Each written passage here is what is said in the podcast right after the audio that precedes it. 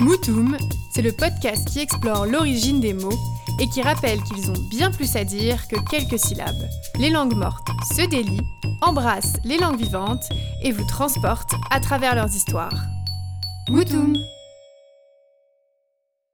Cette semaine, je vous raconte l'aventure d'un mot qui a stressé plus d'un lycéen et grande fierté de beaucoup de parents, le baccalauréat. Ah ouais, le stress, j'ai failli pas l'avoir celui-là. hein. Cette année en France, 709 399 candidats sont inscrits aux épreuves du baccalauréat. On parle alors des bacheliers, mais l'origine de ce mot diffère de celle de baccalauréat. On reviendra dessus plus tard. Baccalauréat a pour racine latine bacca laurea, signifiant couronne de laurier, symbole de sagesse et de gloire qu'on donnait après des victoires. Dans la Grèce antique, les couronnes étaient décernées aux vainqueurs dans les compétitions athlétiques. À Rome, elles étaient le symbole de la victoire militaire, couronnant les commandants victorieux lors de leur triomphe. Allez à Jacques Taès, Veni Vidi Vici, a.k.a. Jules César. L'origine d'un baccalauréat proche d'aujourd'hui commence avec François Ier.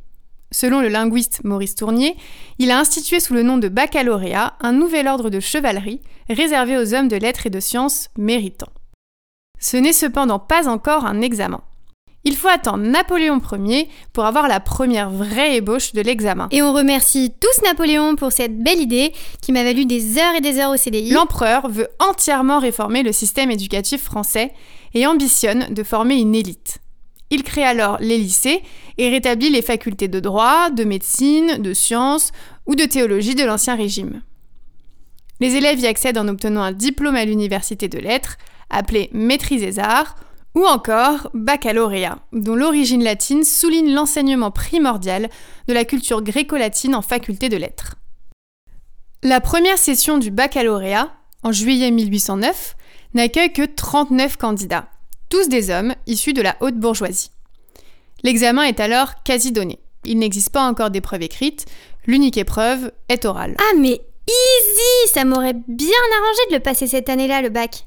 D'année en année, l'examen se modernise et se complexifie. Les premières mesures qui mèneront au bac que l'on connaît aujourd'hui sont prises à la fin du 19e siècle. Le baby-boom post-seconde guerre mondiale et la modernisation des outils de production augmentent considérablement le nombre d'enfants scolarisés. De 32 000 bacheliers en 1960, on passe à 237 000 en 1970. Eh ben, ça en fait des marmots. Pourtant, ceux qu'on appelle aujourd'hui bacheliers n'ont pas toujours passé leur bac. Ah, encore des chanceux. Bachelier est issu du latin baccalarius.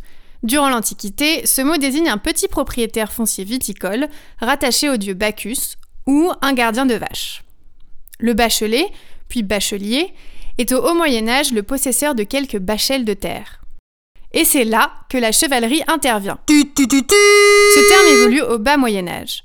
Lorsqu'un chevalier ne possède pas suffisamment de biens pour être digne d'une bannière, il doit marcher sous la bannière d'un autre. La chevalerie est donc divisée en deux classes.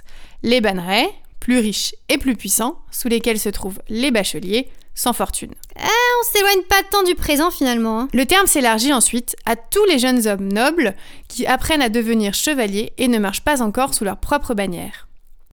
François Ier, on y revient, crée le troisième ordre de chevalerie, composé de magistrats et de gens de lettres, le baccalauréat. Tout chevalier faisant partie de cet ordre devient donc bachelier. La boucle est bouclée. Et au fait, moi j'ai eu mention assez bien au bac. Alors je suis trop fière pour pas vous le préciser quand même. Rendez-vous dans deux semaines pour découvrir l'histoire d'un nouveau mot. En attendant, vous pouvez nous retrouver sur Instagram, Moutoum Podcast, et sur notre site internet moutoumpodcast.fr, ou réécouter les anciens épisodes. À bientôt J'ai hâte